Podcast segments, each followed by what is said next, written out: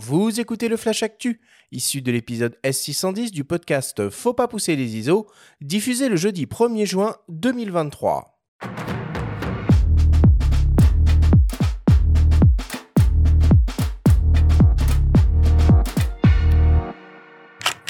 Cette semaine, dans le Flash Actu, Leica lance la troisième génération de son compact légendaire. Canon annonce un nouveau boîtier et une nouvelle optique, et l'édition 2023 de Visa pour l'image commence à se dévoiler. Le Flash Actu vous est présenté par Fox.fr, le site des spécialistes de l'image. Leica lance la troisième génération de son célèbre compact expert à focale fixe et capteur 24-36 mm. Le Q3 exploite désormais un nouveau capteur, celui utilisé dans le M11, de 60 millions de pixels qui offre trois définitions, 60, 36 et 18 millions de pixels grâce à la technique du pixel binding et qui est associé au processeur Maestro 4. L'appareil peut monter jusqu'à 100 000 ISO et dispose d'une obturation mécanique jusqu'au 1 2 millième de seconde et jusqu'au 1 16 millième de seconde grâce à une obturation électronique. On retrouve aussi le nouveau autofocus hybride à détection de phase et de contraste avec détection du sujet qui provient probablement de l'Umix dans le cadre de la L-Square Alliance. Le boîtier fait également la part belle à la vidéo avec la présence du 8K C8K 30p 420 10 bits et via la sortie HDMI, on accède à du 422 et au Apple ProRes en Full HD 60p. On retrouve le design et l'ergonomie ultra minimaliste comme sur le Q2 avec la présence d'un très beau viseur électronique OLED de près de 6 millions de pixels déportés et désormais d'un écran arrière inclinable pour des prises de vue simplifiées en plongée ou contre-plongée. L'appareil est protégé contre les intempéries avec la certification IP52. Le boîtier intègre aussi la recharge par induction avec l'utilisation de la poignée optionnelle et de la base de recharge. Niveau optique, on retrouve le grand angle Sumilux 28 mm f1.7 asphérique. Le nouveau Leica Q3 est proposé au prix de 5960 euros on n'arrête plus Canon qui continue de développer sa gamme d'hybrides APS-C et 24-36 mm. Aujourd'hui, le constructeur annonce un nouveau modèle entrée de gamme APS-C, le R100. Au programme, un boîtier ultra compact et léger équipé d'un capteur APS-C de 24 millions de pixels non stabilisé, associé au processeur d'image Digic8 capable de monter jusqu'à 12800 ISO et affichant une cadence de 3,5 images par seconde en rafale. On retrouve le dual pixel avec détection et suivi des animaux et véhicules. En vidéo, on dispose de la 4K 30p et un ralenti 120p en HD. Niveau ergonomie, l'EOS R100 est très léger et affiche sur la balance 336 grammes avec batterie et carte mémoire. Il dispose d'un viseur électronique et d'un écran arrière fixe. Parallèlement, Canon annonce aussi une nouvelle optique Pancake, un 28 mm f2.8 STM RF, capable de couvrir donc le format 24-36 mm. L'objectif pèse seulement 120 grammes et mesure moins de 2,5 cm d'épaisseur. Le nouveau Canon EOS R100 sera disponible début juin et proposé en kit avec un RFS 18-45 mm au prix de 699 euros et le Canon RF 28 mm f2.8 STM RF sera disponible en juillet et proposé au prix de 359 euros. Et enfin, pour terminer, la 35e édition du Festival international du photojournalisme Visa pour l'image se déroulera du 2 au 17 septembre prochain dans la ville de Perpignan.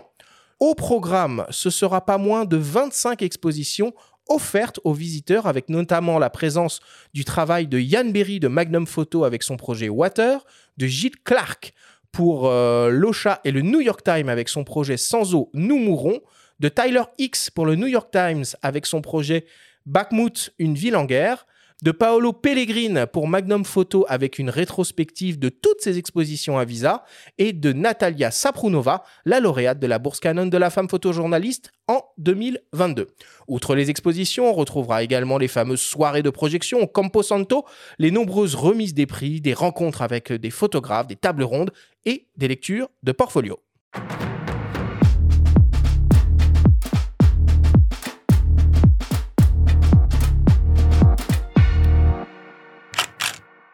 Bon, voilà pour, euh, pour l'actualité. Euh, le Q3 est sorti. Bon, le prix euh, est tout à fait affolant, mais cet objet n'en est pas moins tout à fait désirable, mon cher Benjamin. Oui, j'ai toujours désiré avoir un Q2.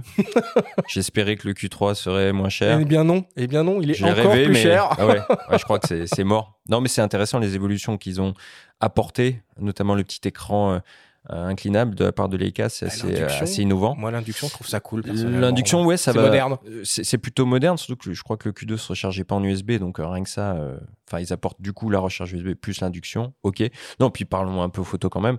Le capteur de 60 millions euh, qu'on connaît, qu'on a vu sur euh, des boîtiers Sony, puis qu'on a vu sur le M11, euh, est un très très beau capteur. Et cet autofocus hybride euh, à détection de face qui fait son apparition. Euh, la F élection de phase. Et puis il y a surtout ce 28 mm, un set qui est une optique que j'aime énormément.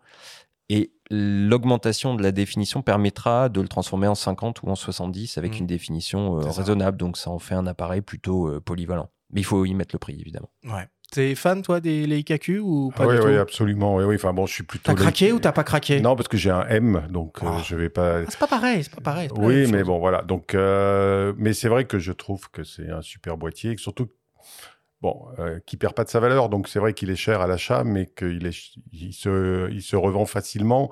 Donc, finalement, c'est un investissement qu'on qu'on retrouve, ce qui n'est pas toujours le cas avec toutes les marques. Donc, c'est pour ça que je défends un peu ce boîtier. Je l'ai conseillé à pas mal de monde. Après, euh, alors, l'induction, c'est quoi? Bah, c'est comme ton téléphone, c'est-à-dire qu'en gros, tu poses le boîtier sur une espèce de petit plateau qui est installé sur ton bureau, ça recharge tout seul, sans fil. D'accord, oui, bon, Ah, si on veut. Donc, euh, Ça sert aussi à faire cuire des pâtes avec une Voilà, plaque à induction, peut-être. si tu veux. Mais c'est intéressant parce qu'on a, le café. on a le Leicaïste puriste qui Et- rencontre le, le Leicaïste moderne Ouais, de 2023. Et effectivement, bah, euh, Leica se met quand même à la page. Donc, euh, qui peut le plus, peut le moins finalement. Bah, en fait, oui, oui, oui et, et non, parce que c'est. On peut ne pas s'arrêter. on On va peut pas- ne non, pas, Benjamin, on peut non. ne pas s'arrêter On sur cette non. caractéristique. On peut Oui, aussi. oui, non, mais c'est vrai que non, mais je vous entendais. Ou la dé- vidéo en interne, le- décrire. moi, j'ai conseillé à beaucoup de gens. Je connais beaucoup de gens qui l'utilisent. Peu de gens font de la vidéo avec. Donc, euh, c'est vrai que moi, je pense qu'on pourrait très bien se passer de la vidéo dedans et de plein de choses et en faire un boîtier plus simple. euh, Et moins cher. Peut-être moins cher. Et voilà. Leica Mais a fait après, un, un euh, M radical, hein, le M60 sans écran. Oui, oui, mais il était d'ailleurs, pas moins cher sans du tout. celui-là. Il n'était pas moins cher. et 10 000 puis-. Et puis c'était un M. Non, il ne s'agit pas de tomber dans un autre extrême, quoi. Il s'agit juste d'offrir une offre alternative. Et c'est vrai que bon, euh, c'est. Mais l'essentiel de cet appareil, c'est sa qualité, sa facilité d'emploi. Et moi, je voilà. Et c'est vrai qu'il a. Et une- l'optique fixe. Il a Et une pérennité, l'optique fixe. Le le- prix, finalement, il faut le voir à l'aune aussi de la qualité de l'optique qui à demeure. C'est quand même une très très et belle donc optique. c'est vrai que bah, et puis moi c'est ce que j'ai dit depuis des années et que tu viens de rappeler, c'est qu'un 28 peut devenir un 35, un 50, un 70 en quand on a une réserve de pixels et que ça évite d'avoir des zooms et que ça évite plein de choses et que le recadrage fait partie désormais de la palette classique euh, du photographe. Oui, et puis ça tombe pas si mal finalement avec cette émission parce qu'on sait que Leica avait sorti une version monochrome euh, de du Q2 Oui. et euh, il y a de très fortes probabilités que dans les mois ou peut-être années à venir, on retrouve une déclination monochrome de ce nouveau Q3. On peut le supputer, en effet. Bon, est-ce qu'il y a euh, d'autres actualités, Benjamin, que tu aurais voulu évoquer cette semaine? Bon bah déjà juste euh, un mot sur euh, sur Visa. Moi j'attends avec impatience la grande rétrospective qu'ils vont consacrer aux travaux de Paul Pellegrin, hein, membre de Mhm. l'agence Magnum, qui est un photographe que moi j'aime particulièrement. C'est un des longs compagnons de route de, de Visa. Et, puis il y aura aussi euh, une, une expo qui est prévue sur la révolte des femmes en Iran. hein. C'est un des événements majeurs de l'année. Enfin, on parle beaucoup de la guerre en Ukraine, mais il se passe quand même des choses aussi de ce côté-là.